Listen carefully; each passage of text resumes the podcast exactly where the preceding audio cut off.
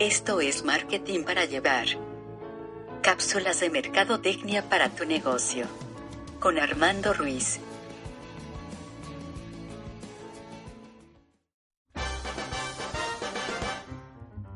Hola, muy buenos días, buenas tardes, buenas noches tengan ustedes. Bienvenidos a un nuevo episodio de Marketing para Llevar, eh, cápsulas de mercadotecnia para tu negocio. Yo soy Armando Ruiz, me pueden encontrar en Twitter y en Instagram como Armando-MKT. También pueden encontrar mis textos en medium.com, diagonal Armando-MKT, o en Entrepreneur, eh, si buscan en entrepreneur.com, y en la parte del buscador como autores Armando Ruiz. Pueden encontrar todos mis textos enfocados en marketing. Les decía en otro podcast sobre las 22 leyes inmutables del marketing y analizamos la primera mitad, las primeras 11 leyes sobre cuáles son los patrones de comportamiento más comunes en el área de marketing, en las marcas, en las empresas, en cuáles suelen caer, cuáles son los errores más comunes y qué podrían hacer al respecto. Hablamos de estas primeras 11 leyes, eh, para, lo cual te recomiendo en caso de que no lo hayas escuchado, escuches el podcast anterior, que es justamente las 22 leyes inmutables del marketing, parte 1, esta es la parte 2. Y antes de comenzar, eh, deja recomendarte los otros podcasts, tanto de marketing como de cultura pop, que produzco en All We Need Is Blog. El primero es Win Podcast, el podcast de entrevistas con gente de cultura pop, de emprendedores, marketing, eh, toda esta parte de gente que tiene algo que aportar y las pláticas se ponen muy buenas. El segundo podcast es uno nuevo que apenas surgió en 2019, se llama Le Falta Punch. Está conducido por Andrés Costes y un servidor en el que abordamos temas de marketing para no marqueteros, como los abordamos a nivel de calle. Y el tercero es eh, un agrónomo más, este está conducido por Carlos Bautista que es el editor en jefe de Algarabía, en la que pues junta a varios amigos para platicar de cosas de la vida, con una perspectiva muy desenfadada, con una perspectiva muy buena. Eh, les, voy a recomendar otro que también estoy eh, editando, aunque en este momento estamos en break por el fin de temporada. Busquen Vitalis Podcast, el podcast de previsión financiera. Este está conducido por Eloy López. Eh, de repente lleva invitados, de repente me invita a mí para co-conducir, pero él habla de finanzas personales, cómo puedes crecer financieramente, cómo puedes cuidar tus finanzas, cómo puedes construir patrimonio. Es un muy buen podcast, también producido por All We Blog. Estos los puedes encontrar en Spotify principalmente, pero también en iTunes, también en Evox, en la app de, podcast que tú tengas em, a la mano, ya sea que tengas iPhone o Android. Adelante, puedes encontrar todos estos podcasts. Ya entrando a las 22 leyes, vamos a retomarlo desde la ley número 12. Esta es de mis favoritas.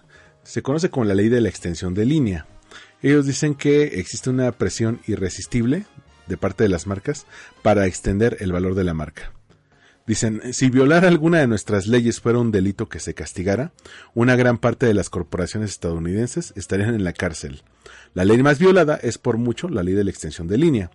Lo que es aún más diabólico es que la extensión de línea es un proceso continuo que ocurre sin ningún esfuerzo consciente de parte de la corporación. Es como un armario o un cajón de escritorio que se llena sin ningún esfuerzo apreciable de su parte. Un día la empresa está totalmente centrada en un solo producto, que es altamente rentable.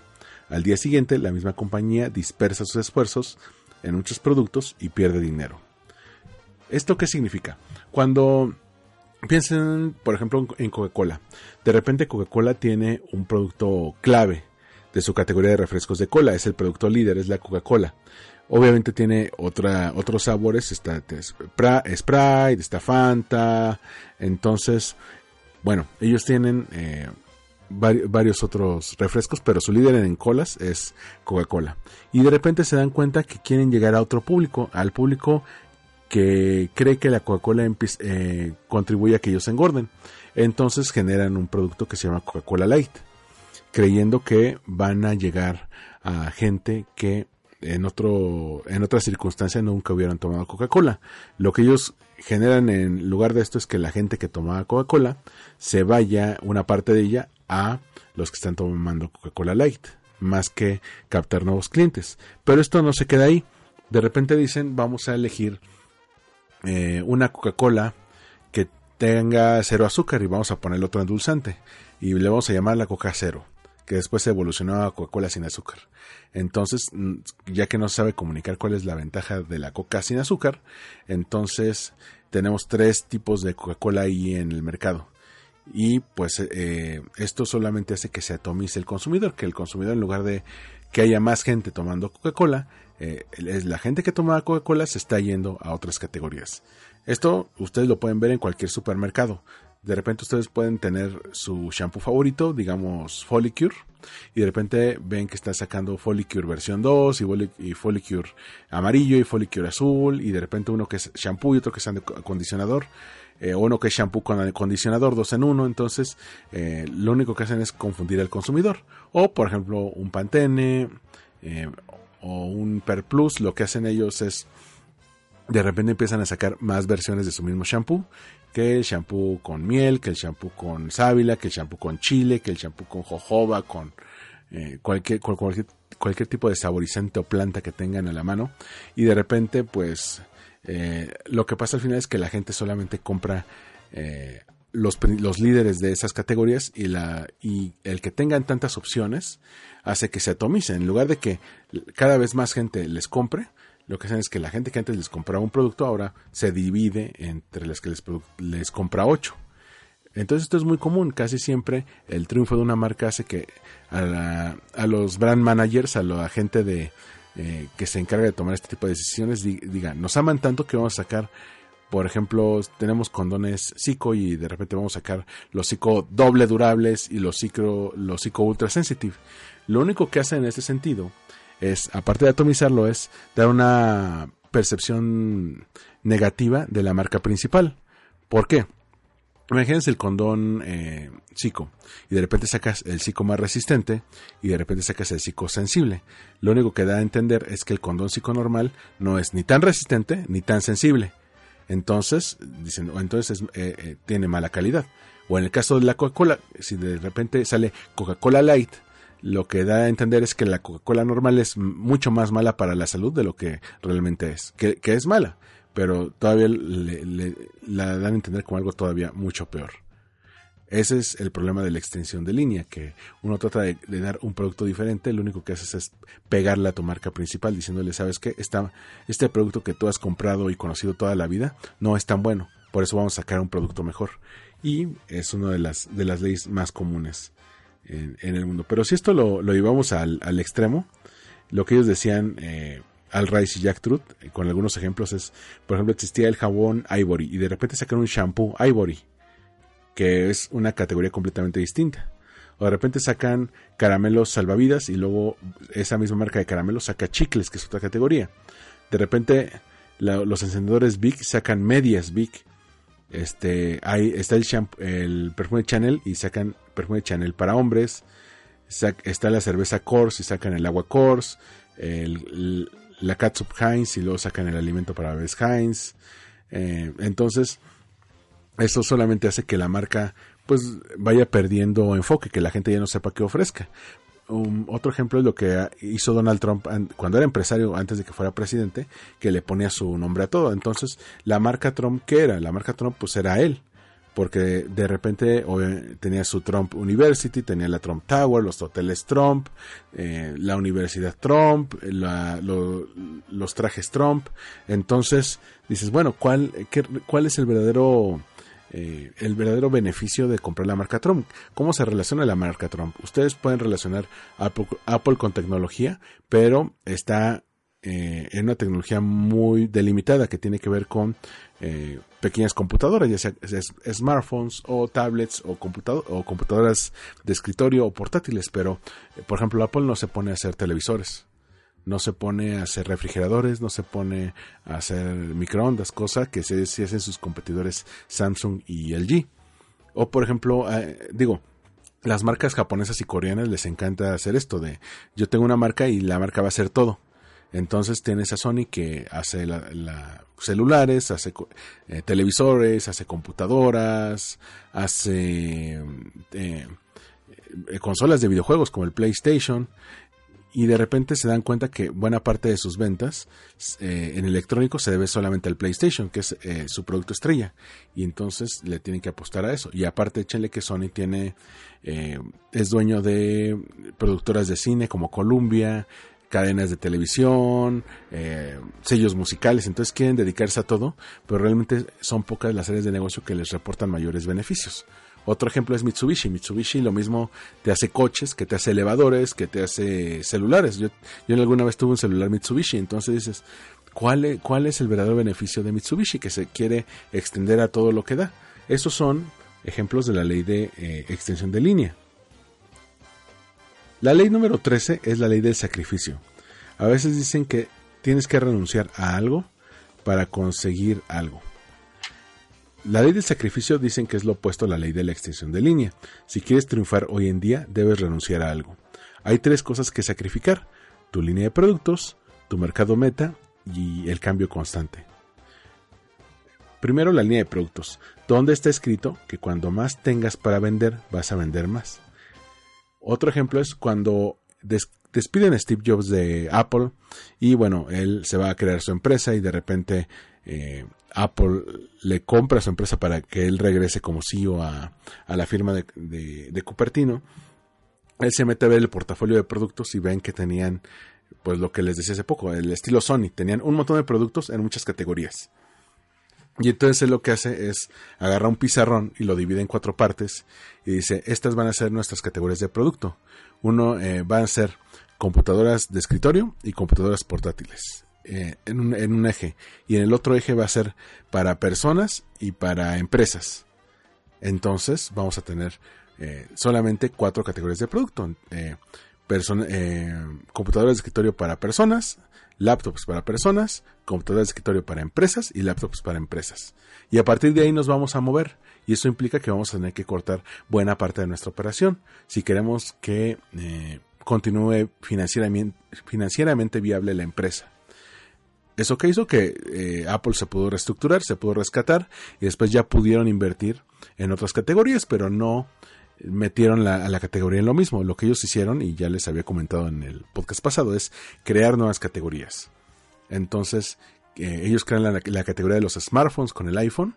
Ellos crean la categoría de los reproductores de música que no requieren em, eh, almacenamiento externo de canciones, como puede ser el iPod, que todos se almacenan en el disco duro. Y crean la, categoría de tabletas, que, con, que lo logran con el iPad. Obviamente, eh, con, cuando muere Steve Jobs y entra Tim Cook, eh, vuelven a caer en los mismos vicios de la extensión de línea. Y entonces ahora ustedes pueden ver que han sacado eh, cuatro modelos de iPhone y cada uno más caro que el anterior y cada uno tiene diferentes beneficios. Y a veces una persona que no está lo suficientemente informada de cuáles son las características de cada uno se puede confundir y dice, bueno, a ver, ¿cuál es el mejor iPhone? ¿Cuál me funciona más? y realmente voy a usar todo eso y es necesario que pague pues casi 35 mil pesos por un iPhone y para que el, año que entra me digan que no funciona este iPhone que tengo que comprarme otro que es más nuevo y está mejor, mejor actualizado. Entonces, el tener tantas opciones de producto no quiere decir que la gente te venda más. Por eso, a finales de 2018 se reportó que Apple había tenido una baja en las ventas. Todavía no llegan a la parte en la que tengan pérdidas, pero ya empezaron a eh, crear eh, programas de sustitución de iPhones para que la gente pudiera comprar los iPhones carísimos que se sacaron en este en el año pasado. Esa es una opción. Entonces, lo que lo que dicen Al Rice y Jack Truth, pues tienes que sacrificar cosas si quieres mantenerte eh, relativamente viable. A veces tienes que sacrificar el mercado meta. Hay marcas que tienen un montón de mercados meta. Van para jóvenes y van para, para, para viejos. Van para la generación X, la, la Y y la Z. A veces van para los que viven en campo y los que viven en ciudad. Van para hombres y mujeres. Van para niños y niñas. Van para gente de varios países de Europa, aunque sean un producto muy local. Entonces lo que ellos tienen que hacer es, ¿sabes qué? Enfócate en aquellos que, con los que vendas más o aquellos que te aporten más. A mí me pasa mucho como emprendedor. Yo he dado consultoría a empresas grandes y también a pymes. Y eh, uno pensaría, entre más pymes tenga, más voy a, facturar y más voy a vender. Lo que nadie te dice es que usualmente las pymes son las que tienen, eh, las que pagan menos y las que tienen más problemas a la hora de pagar. Entonces, cuando, eh, si el 80% de tus clientes son, son pymes, a lo mejor te va a resultar un problema tan solo el hecho de cobrarlas. En cambio, las empresas grandes que ya tienen un presupuesto eh, contemplado para eso, no van a tener problemas en decirte, bueno, si te vamos a pagar, a lo mejor por políticas de la empresa, entra en 15, en 30 días, pero eh, no hay problema con el pago. Y las pymes suelen decir, sabes que no, no, puedo en este momento, tengo problemas financieros, eh, sabes que no, no tengo beneficios inmediatos de tu marketing porque lo, implementamos hace 15 días y no ha funcionado, entonces pues eh, no puedo esperar tanto. Eh, a, lo que voy con ese, en ese sentido es que si tú tienes un target demasiado amplio, tienes demasiados targets, no vas a poder enfocarte bien, ni siquiera vas a poder enfocar bien tu portafolio de productos y servicios.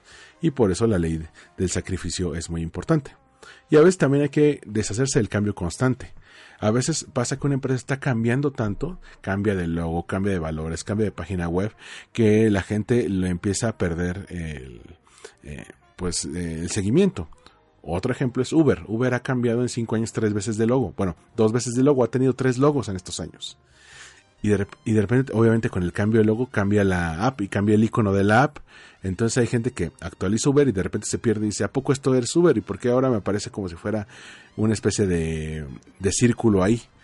¿O por qué de repente me, antes era una U, de repente era un círculo y de repente nada más dice Uber? Bueno, eso solamente hace que se confunda más la gente. Pepsi también es experto en cambiar a cada rato de logotipos. Entonces uno no sabe eh, realmente eh, cuál es la identidad de su marca. En cambio, Coca-Cola pues tiene una, pero salvo ligeros cambios en, el estilo, eh, se mantiene con su esencia casi igual. McDonald's encontró en los arcos dorados pues el símbolo perfecto y no la ha movido de ahí.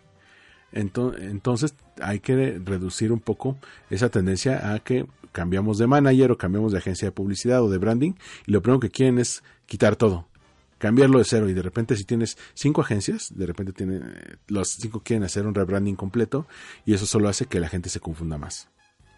La ley número 14 es la ley de los atributos. Ellos dicen que por cada atributo hay otro contrario igual de efectivo sacan el ejemplo de la pasta Crest, que dice que lucha contra la caries, pero también en Estados Unidos hay otras como la pasta AIN, que dice que sabe bien, la pasta Ultra, Ultra Bright, que blanquea los dientes, y la mm, Close Up, que refresca el aliento. Básicamente dicen que, bueno, en la, ley de la exclusividad que mencionamos como la, ley número 6 en el podcast pasado, se mencionaba que eh, uno no puede poseer la misma palabra o posición que posee su competidor. Debes encontrar tu propia palabra, debes buscar otro atributo. En demasiadas ocasiones una empresa intenta emular al líder, cuando realmente lo que ha funcionado es eh, no emularlo, sino eh, colocarse en el punto opuesto.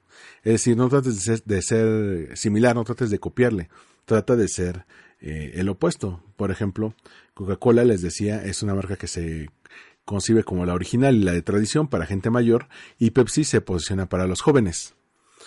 Eh, Windows se posiciona como el sistema operativo para los que buscan funcionalidad, pero eh, Apple se posiciona como, el sistema operativo para los que buscan innovación.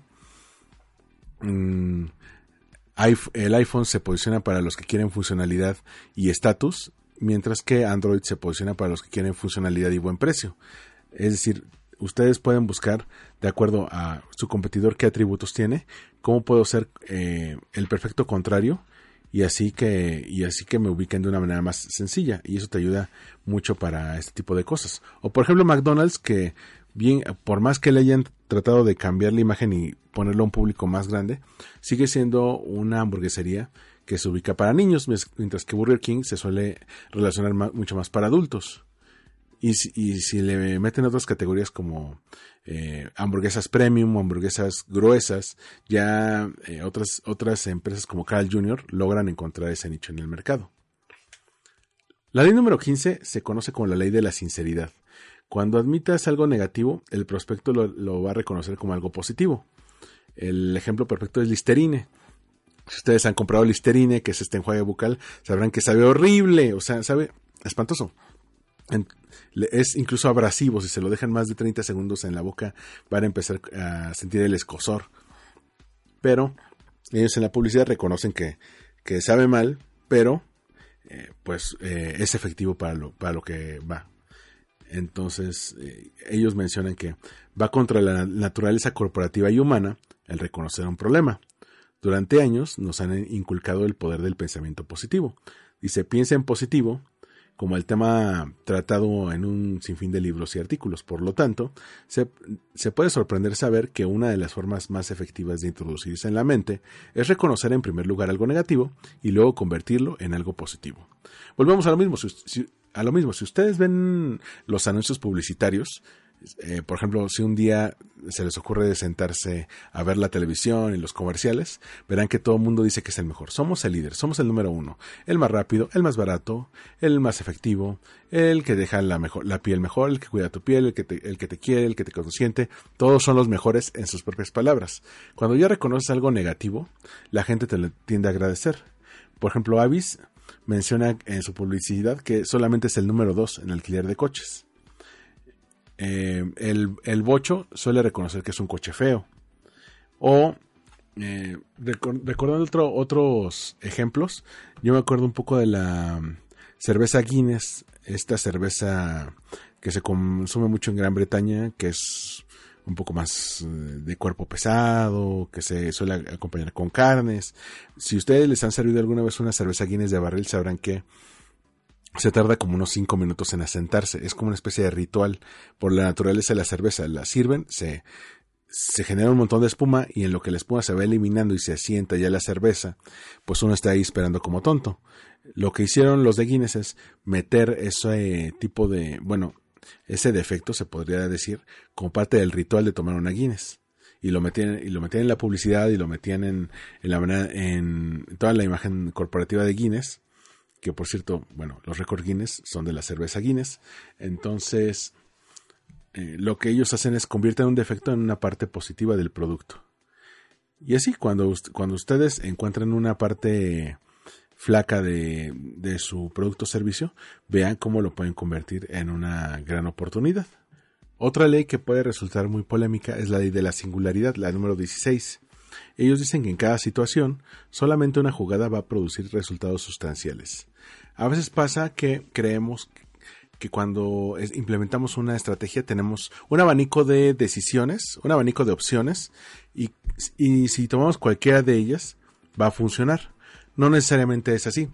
A veces tenemos que elegir la que vaya de acuerdo a nuestro tipo de empresa o nuestro tipo de cliente, cuál va de acuerdo al eh, al contexto en el que lo estamos usando, es decir, puede ser eh, la, ciudad, la región, el país y sobre todo a lo que está haciendo la competencia.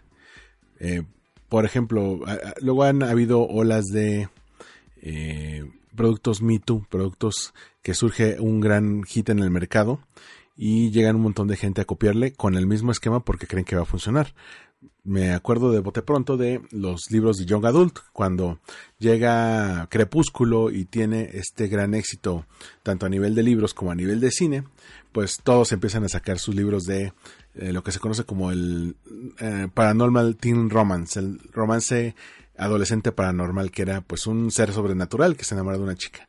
Y todos quisieron hacer eso y no les funcionó porque Twilight había sido el primero.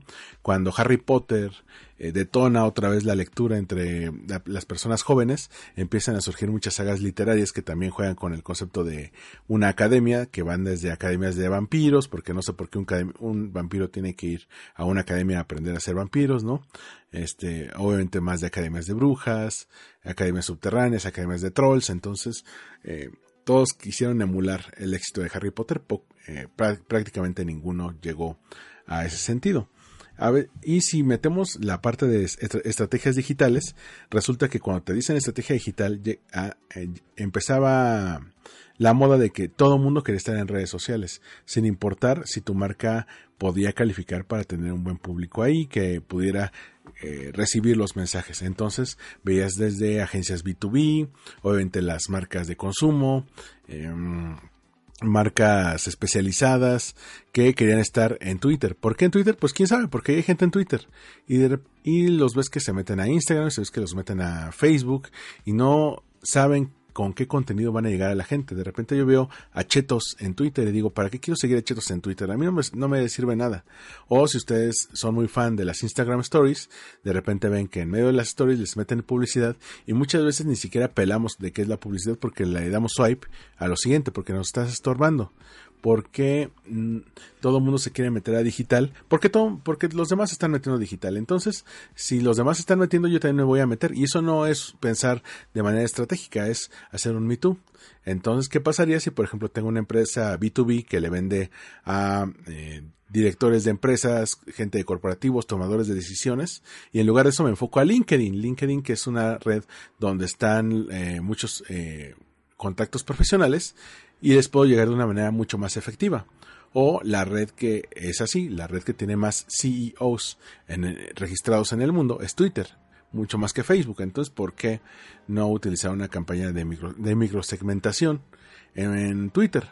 Pero bueno, ahí ya depende de cada quien, pero usualmente cuando se piensa de la manera más general posible, la gente tiende a tomar las decisiones pues más babosas, más eh, eh, más diversas porque creen que si algo funcionó en, por ejemplo, en el ramo de los alimentos, a mí me va a funcionar muy bien en el ramo de los seguros y no, y no funciona así. Otro ejemplo, una aseguradora que no quiero mencionar porque voy a hacer enojar mucho a la gente de GNP, siempre ha tenido ideas creativas en sus campañas publicitarias, pero eh, es famosa por tirar el dinero que no es suyo en campañas como de repente contrata influencers y les paga boletos para ir al concierto de gorilas, eh, les paga boletos para la Fórmula 1 y eh, lo único que tenían que hacer los influencers es en sus Instagram stories poner este hashtag vivir es increíble.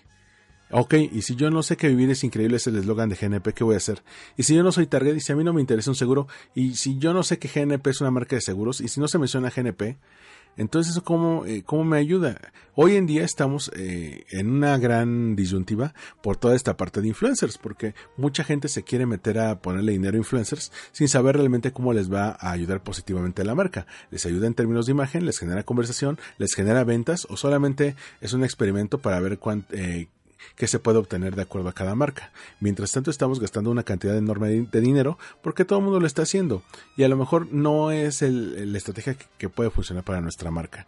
Tenemos que decidir cuál es nuestra estrategia, pero no necesariamente tenemos mil opciones sino pueden ser unas pocas o en ocasiones puede ser una muy específica de acuerdo al tipo de negocio en el que nos estamos moviendo, a quién nuestro público, qué medios consume, cómo se mueve, cómo, cómo compra, ¿Cómo llegamos a ellos? ¿Cómo les comunicamos las necesidades? Eso ya es eh, ya depende de cada una de las empresas. La ley número 17 es la ley de lo impredecible. Dice, salvo que usted escriba los planes de sus competidores, no podrá predecir el futuro. En la mayoría de las campañas de marketing está implícita una suposición sobre el futuro. Sin embargo, los planes de marketing basados en lo que pasará en el futuro suelen estar equivocados. Aun con cientos de computadoras y un ejército de meteorólogos, nadie es capaz de predecir el clima con tres días de anticipación. Entonces, ¿cómo pretende predecir lo que pasará en su mercado con tres años de anticipación? IBM desarrolló un masivo plan de marketing para que se interconectaran todas las PCs con sus grandes computadoras. La empresa lo llamó Office Vision pero el plan fracasó gracias a los desarrollos de Sun Microsystems, Microsoft y otras empresas. Se puede decir que Office Vision previó todo menos a la competencia. Y si esto le agregas que se, agregó, que se desarrolló Internet, pues este plan funcionó todavía menos. El fracaso en predecir la reacción de la competencia es una de las razones principales de los fracasos en marketing. Un punto importante en todo esto es que, bueno, los autores mencionan que la mayoría de, los problemas de las empresas no están relacionados con el enfoque del marketing en el corto plazo. El problema es del enfoque financiero en el corto plazo. La mayoría de las empresas viven de informe trimestral en informe trimestral. Esta es una receta para tener problemas. Las compañías que viven para los números mueren por los números. Por ejemplo, si tenemos una bonanza económica en la que estamos vendiendo más, eh, se suele caer en una zona de confort. Somos el líder en el mercado, ya no tenemos que cambiar nada. Entonces lo que hacemos es dormirnos en nuestros laureles y llega un competidor nuevo con una ventaja que a lo mejor pudimos haber previsto. Un ejemplo muy común es Blockbuster. Blockbuster fue durante decenas de años el líder en la renta de películas. Y si ustedes llegaron a ir a un blockbuster, sabrán lo tedioso que era ir, elegir una película, comprarla y tenerla que devolver al día siguiente. De repente, una persona que estaba harta de que les cobrara, de que le cobraran retardos en la entrega de los de los DVDs, crea una empresa de renta de DVDs en internet. Tú los puedes pedir en internet, las pedías en internet, te lo entregaban y ya pues tú lo podías eh, ver y regresar también por correo. Esta empresa le pusieron el nombre de Netflix y en algún momento le quisieron ofrecer este servicio, vender la compañía a Blockbuster y Blockbuster dijo, no, no nos sirve, no va con nuestro modelo de negocio, eso de Internet pues no va con el modelo. Y de repente Netflix se va diversificando y descubre con la llegada de los servicios de streaming, particularmente de YouTube, la ventaja de que el Internet de banda ancha puede permitir ni siquiera rentar las películas, sino verlas directamente en tus dispositivos vía streaming y pues lo demás es historia. Netflix se convirtió en una, de las empresas de entretenimiento mejor cotizadas del mundo, es la que produce mayor contenido en el mundo y es la que eh, invierte mayor cantidad de dinero en contenidos en todo el mundo. Blockbuster que hizo, pues Blockbuster quebró por no haber visto la oportunidad, por creer que era el líder y que no iba a haber algún cambio en el futuro, en el corto plazo. También está el otro lado, en el que sentimos que siempre vamos a estar en caída libre y no sabemos aprovechar cuáles van a ser las ventajas las ventajas que puede traer la tecnología. Netflix estaba luchando financieramente por sobrevivir cuando el streaming les trajo esta nueva opción para tomar un segundo aire y replantear cuál iba a ser su principal ventaja de negocio y así pues poder eh, ofrecer un servicio mucho más eh, atractivo para los usuarios. Entonces, ¿qué es lo que dice esta ley? No se confíen en el futuro. No eh, crean que porque en, en este momento estamos bien, todo el futuro va a estar bien. No crean que no va a haber alguna crisis, sobre todo una crisis financiera o una crisis de imagen, algo que nosotros no podamos prever que el día de mañana te tienen en redes sociales y eh, entre en crisis tu marca y se le caigan las ventas. Así le pasó, por ejemplo, a Snapchat y le pasó a Vine. Eh, estas dos redes sociales que tuvieron un boom impresionante entre el público joven y dijeron, bueno, nos vamos a quedar con lo que ofrecemos. En el caso de Vine, pues bueno, nos vamos a quedar con los videos cortos de 6 segundos y pues a la gente le encantan ver los videos, a la gente le, le encanta ver varios videos a la vez, ¿para qué le movemos? Y pues Vine ya es historia porque eh, Instagram incorporó esta opción de videos a su contenido y ofrecía entonces dos ventajas. Ofrecía eh, fotografías y, galerías de fotografías y ofrecía video. Snapchat fue un caso muy parecido. Snapchat dijo nosotros eh, somos pioneros y líderes en el mercado de historias. Tú puedes hacer historias que van a durar 24 horas o las puedes guardar en tu dispositivo o les puedes poner filtros. Pero estas historias solamente la van a ver tus seguidores en las 24 horas después, eh, posteriores a que lo publicaste. Solamente este es ese rango. Entonces lo que pasó fue que eh, Facebook y sus tres grandes marcas, que son el mismo Facebook, Instagram y WhatsApp, copiaron la tecnología y lo pusieron en sus propias plataformas y le quitaron esa ventaja competitiva a Snapchat. De hecho, el día de hoy la única ventaja que tiene son los filtros. Y también hacía que quitaban los filtros eh, de manera diaria, los cambiaban y uno, si ya tenía un filtro favorito, ya no lo podía volver a usar. Entonces, ¿qué pasó? Pues se cayeron el número de usuarios de Snapchat.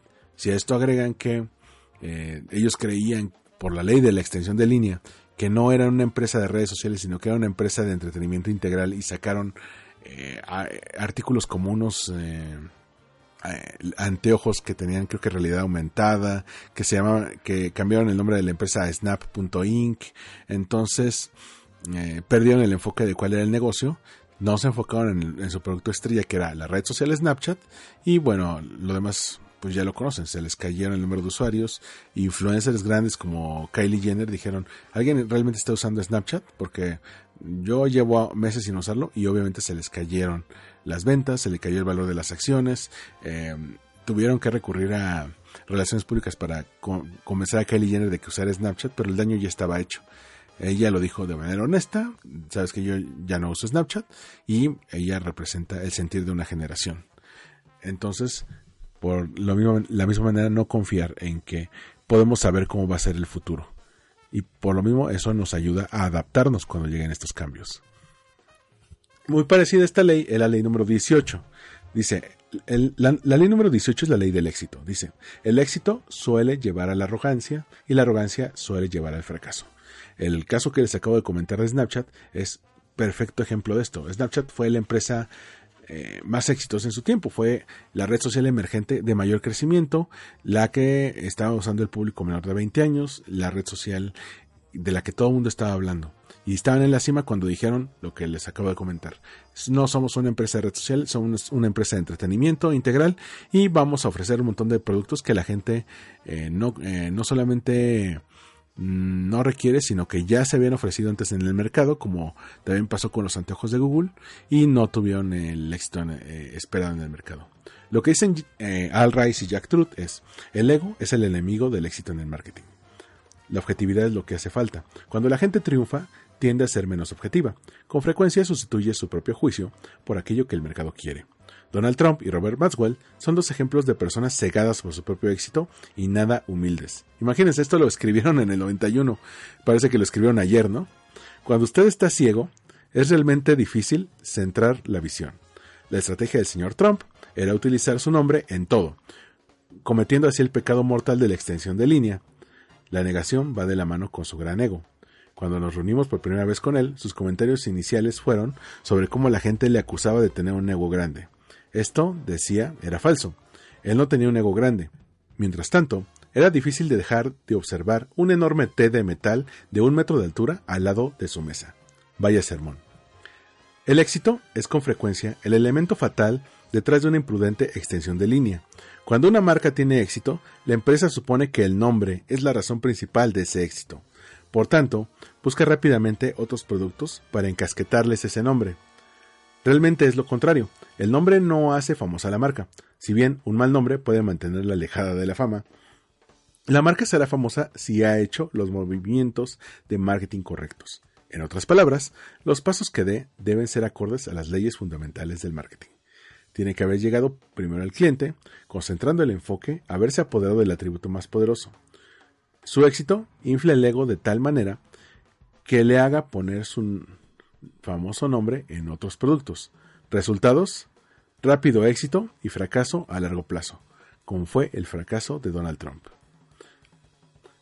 Aquí vamos a mencionar este, más casos de éxito que, que ha cegado, de nuevo, lo del iPhone, cuando creen que todo el mundo ama el iPhone, van a sacar un montón de iPhones, eh, por ejemplo los iPhone X o que, y las gamas iPhone XS, iPhone XR, bueno, que eh, lo único que hacen es eh, contar al público cuál es el ego desmedido de la marca, que creen, ya triunfamos, ya la gente nos quiere, la gente nos adora, nos van a comprar lo que sea y al precio que nosotros queramos y lo que no contaron es lo que en economía se conoce como la, elasticidad del precio. Llega un punto en el que eh, en que estiramos tanto la liga que la gente ya va a dejar de comprar a partir de cierto precio. No solamente porque no les alcance económicamente, sino porque no perciben que sea un beneficio real por el dinero que están pagando.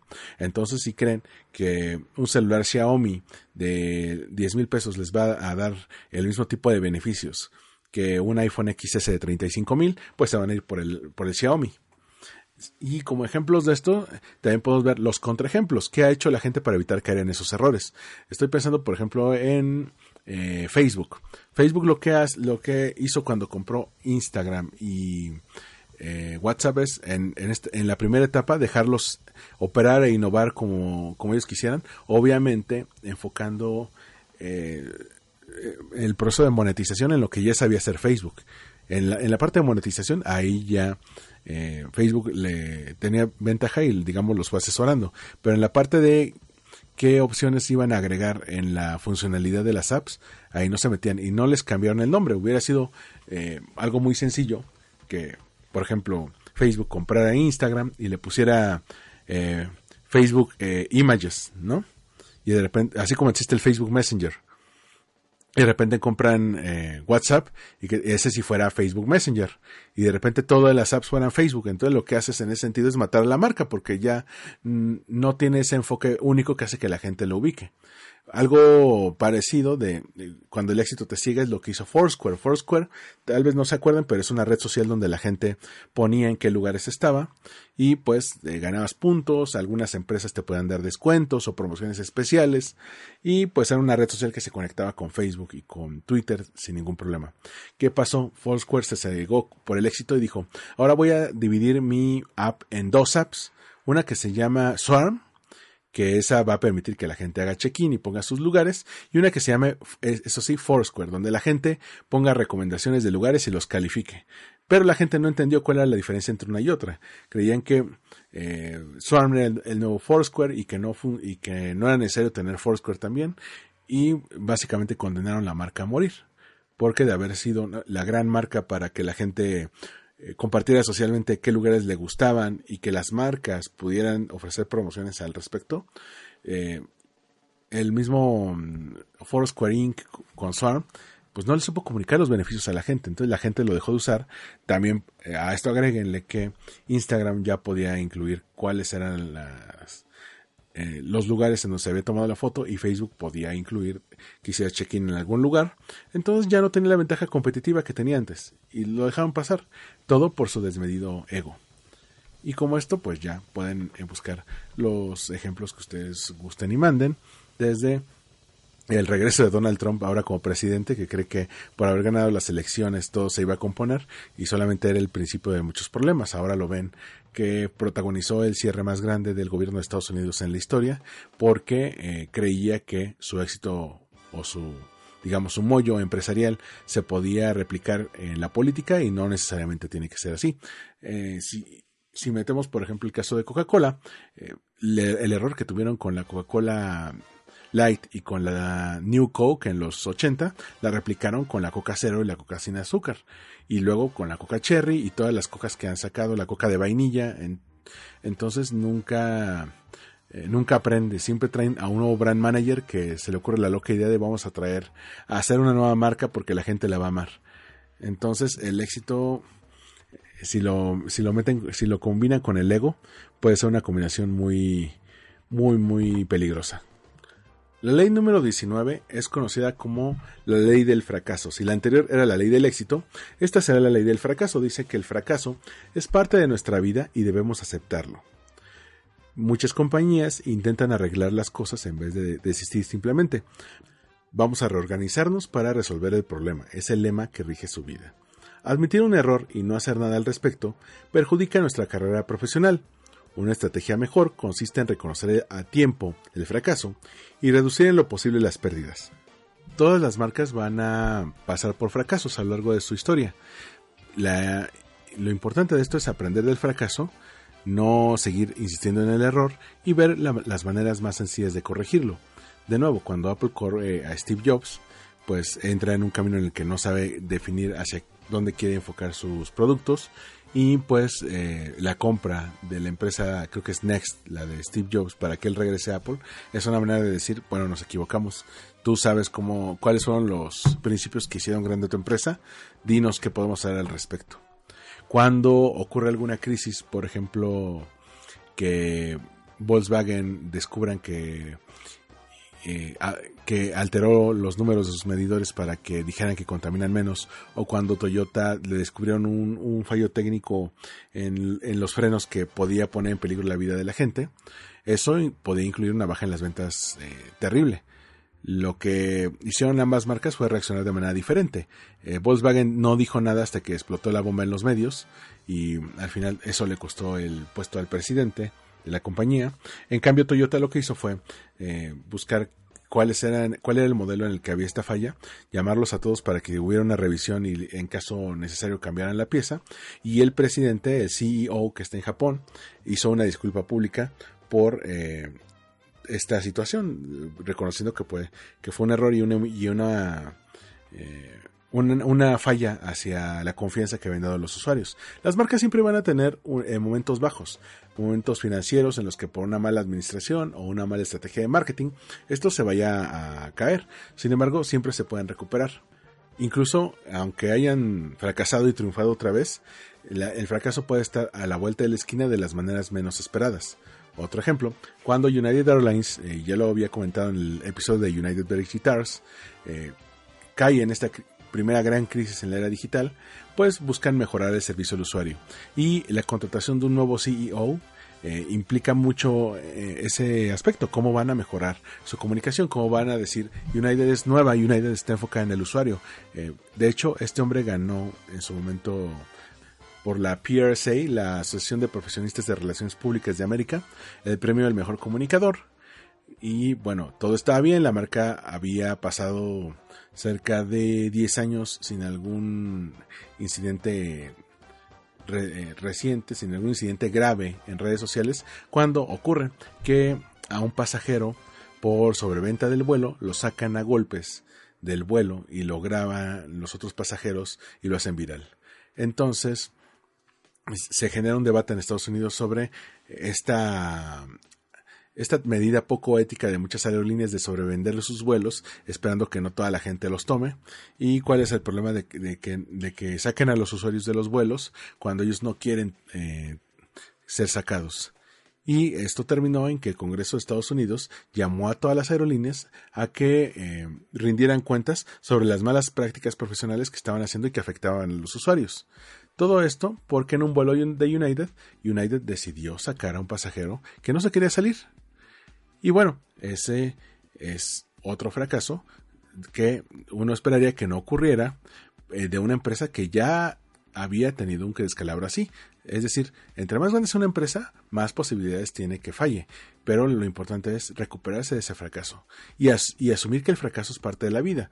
Ya sea que tengas una pyme, que, que te un emprendedor, que, tengas una startup, puedes eh, fracasar tal vez eh, no en la, misma, en la misma medida que una gran empresa que quiebra, como puede ser Blockbuster o Toys R Us, pero eh, tienes que saber cómo reestructurarte.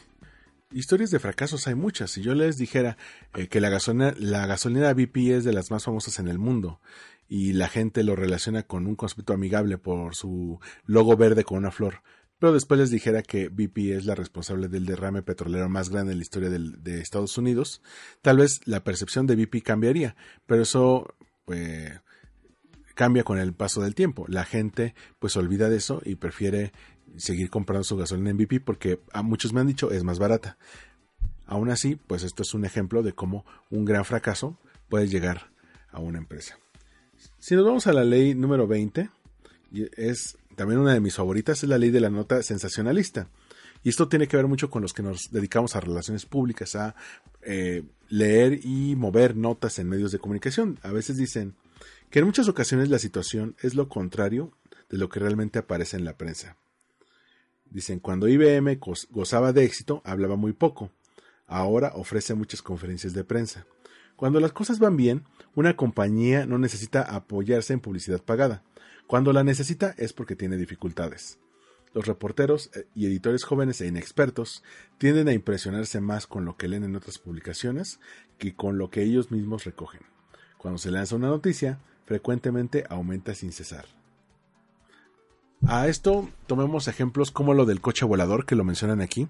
Yo me acuerdo desde que soy niño, siempre han sacado notas de ya diseñaron un coche volador ahí vienen los coches voladores, ya vienen los nuevos coches voladores, que iban desde eh, unos que eran pequeños avioncitos, que se hacían coches, hasta eh, motos que eh, usaban tecnología de hélices parecida a la de los drones para que la moto se sostuviera en el aire. Lamentablemente esta tecnología no creo que llegue pronto y no creo que llegue con los avances que tenemos hoy en día porque imagínense si tenemos el caos vial actualmente eh, por los coches eh, normales que circulan sobre tierra, imagínense los problemas que vamos a tener con coches voladores. Que ustedes estén comiendo en, la terraza de su casa, en un jardín, en un restaurante, y de repente les toque un choque de aerocoches y alguno de ellos vaya a dar a tierra y caiga sobre ustedes. Ese es un escenario que nadie quiere ver. Igual, volvamos al asunto de las conferencias de prensa. Cuando Apple estaba en su apogeo, pues bastaba con las conferencias de Steve Jobs para presentar los productos. Ahora Apple tiene que sacar informes financieros cada cierto tiempo y tienen que sacar notas de por qué no están vendiendo como, como esperaban y qué van a hacer. Porque cuando ya están los tiempos difíciles, tienen que buscar cómo mejorar su imagen. Le invierten a publicidad, le invierten a relaciones públicas. Cuando una empresa está bien, es cuando menos requiere eso, porque casi toda la publicidad positiva que reciben son gratis. Pero también muchos periodistas ven que están hablando en otros medios y se quieren colgar. El ejemplo perfecto son los fenómenos virales. De repente estamos hablando de Maricondo y todo mundo empieza a sacar. ¿Cómo puedes aplicar Maricondo para los negocios? ¿Cómo puedes aplicar Maricondo para tu, para tu pareja? ¿Cómo puedes aplicar su método con Mari? Eh, para tu oficina. Y, realmente lo hacen más para subirse al tren, al tren del trending topic o al tren del mame, como dirían por ahí, que realmente utilizar eh, un tema que puede ser de utilidad a la gente. Y como ese, pues han sacado las casas inteligentes, que hoy en día todavía no son una gran estrategia.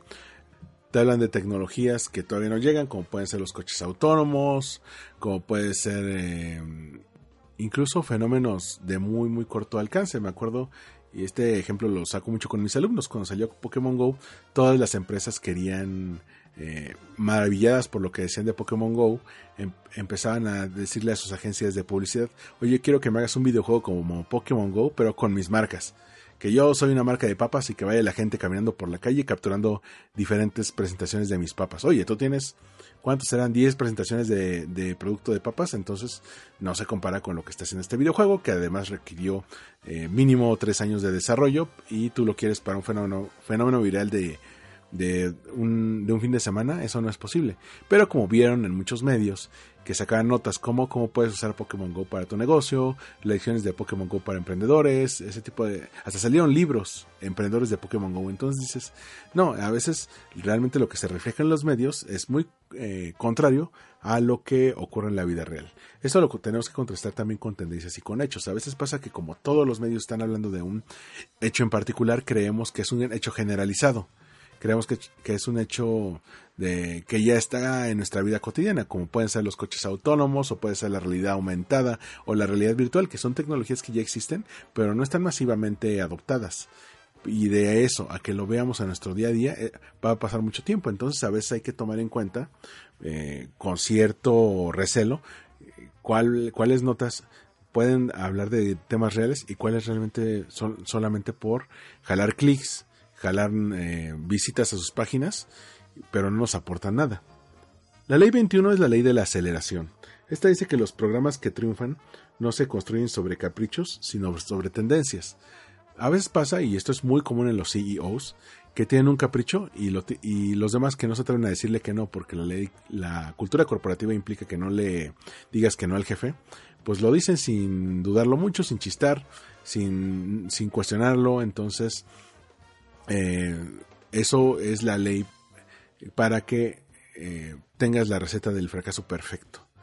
¿Por qué? Porque no se construye sobre lo que está pasando en el mercado, sino sobre lo que quiere el jefe. Hay ocasiones donde esto ha funcionado, siempre y cuando se apliquen correctamente.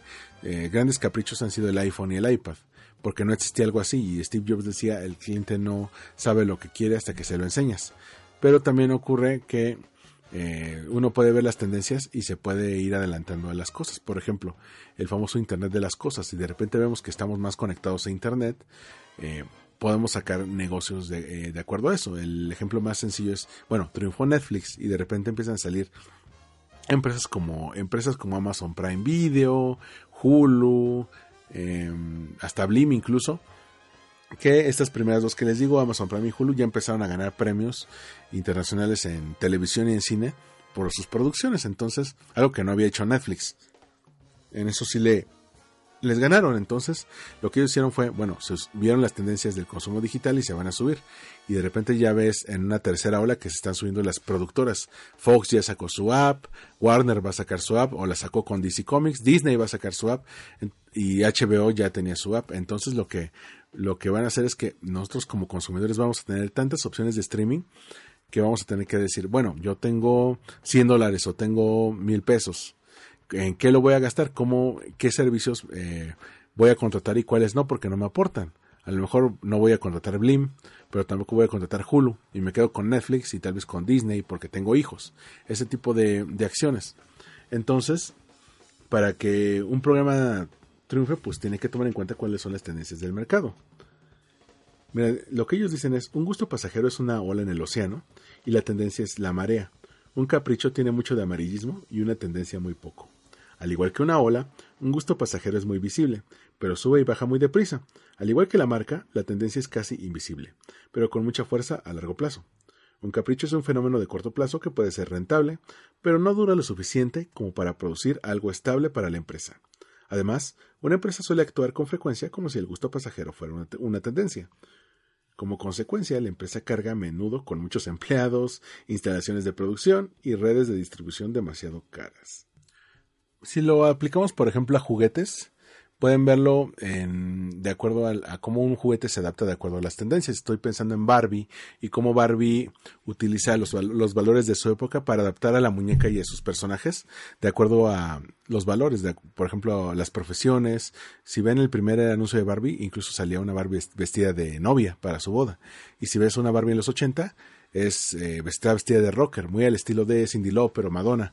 Y si ves a una Barbie noventera, la ves mucho más eh, como adulta independiente, ya con sus hermanas y todo ese rollo. Entonces, siempre ha sabido adaptarse al tipo de problema que hay, al tipo de necesidades que tiene su público. En los 2000 cuando sacan MySyn, que es un estilo un poco más millennial, y si lo compara esto con fenómenos de juguetes que tuvieron un boom de ventas muy estrepitoso y luego se cayeron porque no supieron adaptar las tendencias, eh, a lo mejor ahí encontramos eh, cierta solución.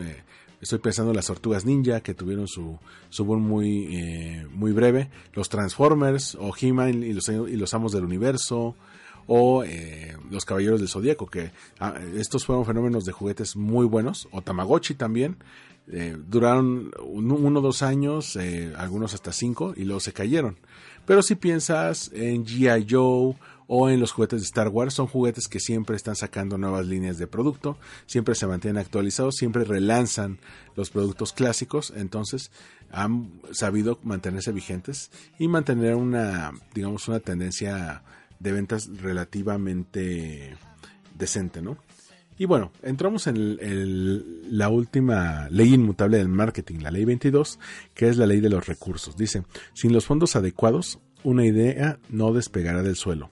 Si tienes una buena idea y después de leer este libro piensas que lo último que necesitas es un poco de asesoría en marketing, este capítulo será un jarro de agua fría.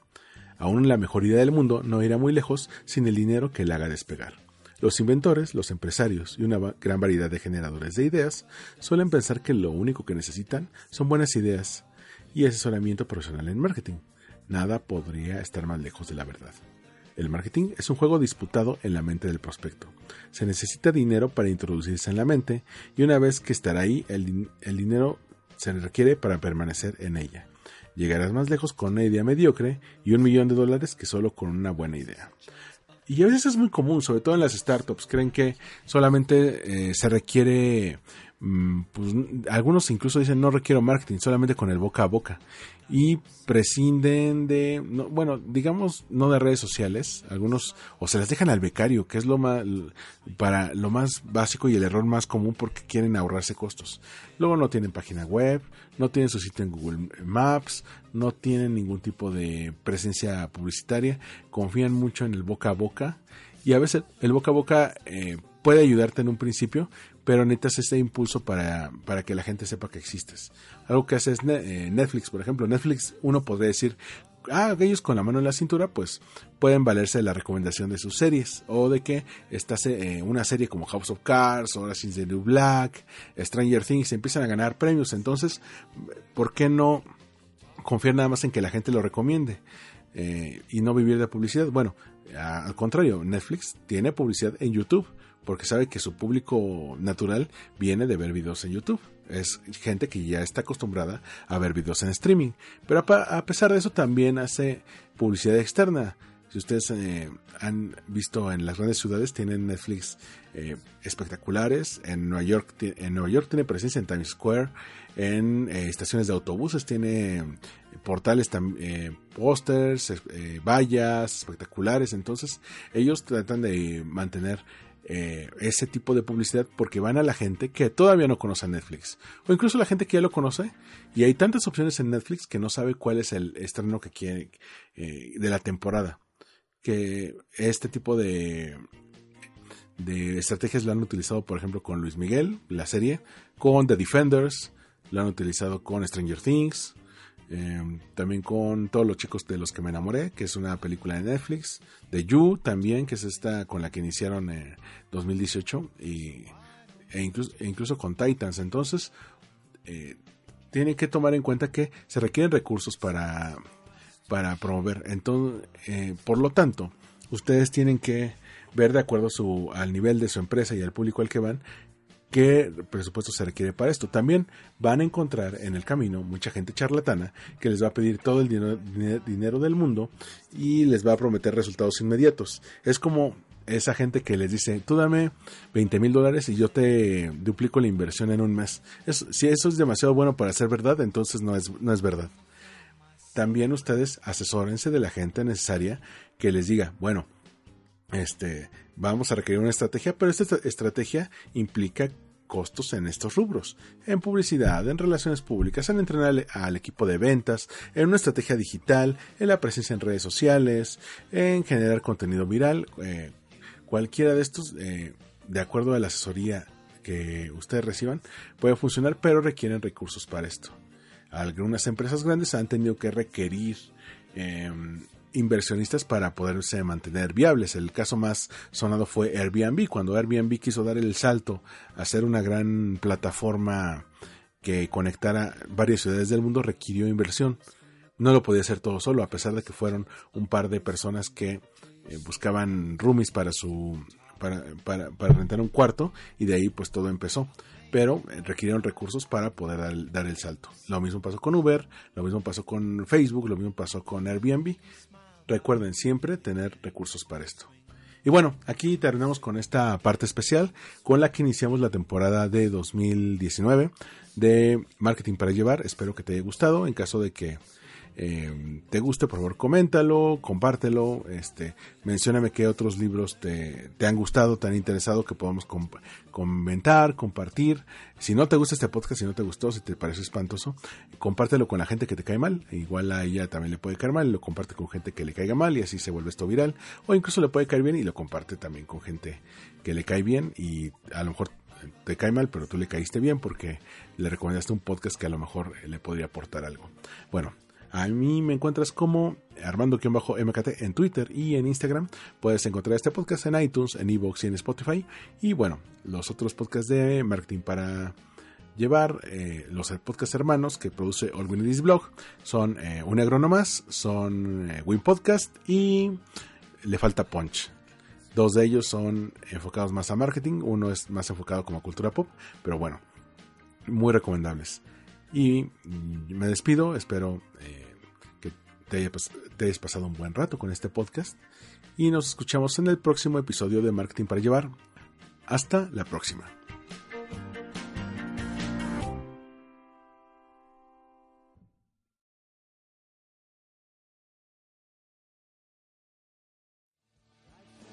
Esto fue Marketing para Llevar, una producción de All We Blog. Disponible en iTunes, iVoox y en allgreenidisblog.com.